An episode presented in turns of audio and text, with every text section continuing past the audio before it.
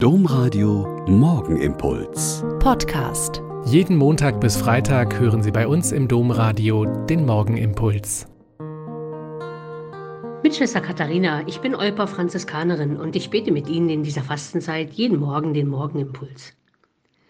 Durch eine Erkältung war ich am Wochenende etwas lahmgelegt und habe alle eigenen Aktivitäten stark runtergefahren.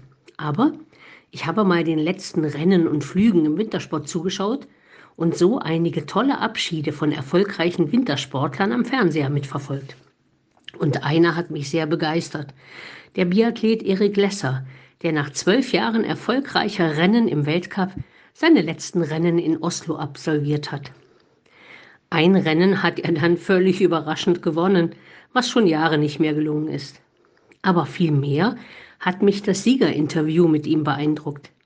Er hat gesagt, dass er sich sein Rennen hinterher immer noch mal in voller Länge anschaut, um zu sehen, was nicht so gut war, wo es besser werden kann und welche Fehler er vermeiden muss. Ich dachte echt, ich höre nicht richtig.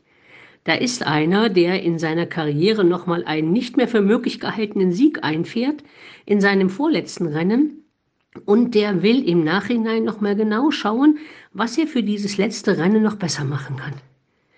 Mir ist das echt ein Ansporn geworden für diese dritte Fastenwoche. Was war bisher in diesen zwei Wochen gut? Wo ist mir gelungen, was ich mir vorgenommen habe?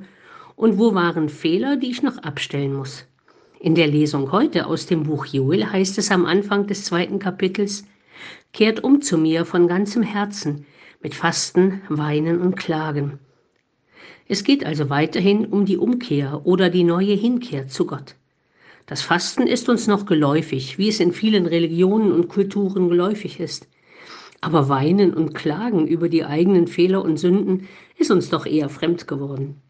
Wir suchen da eher Entschuldigungen und klagen eher über verpasste Chancen und gemachte Dummheiten.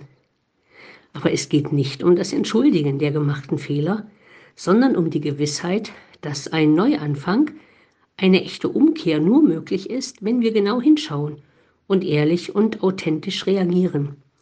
Denn es gibt quasi als Motivationshilfe eine wunderbare Zusage.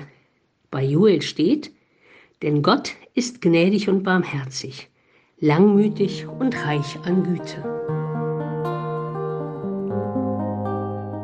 Der Morgenimpuls mit Schwester Katharina, Franziskanerin aus Olpe, jeden Montag bis Freitag um kurz nach sechs im Domradio. Weitere Infos auch zu anderen Podcasts auf domradio.de.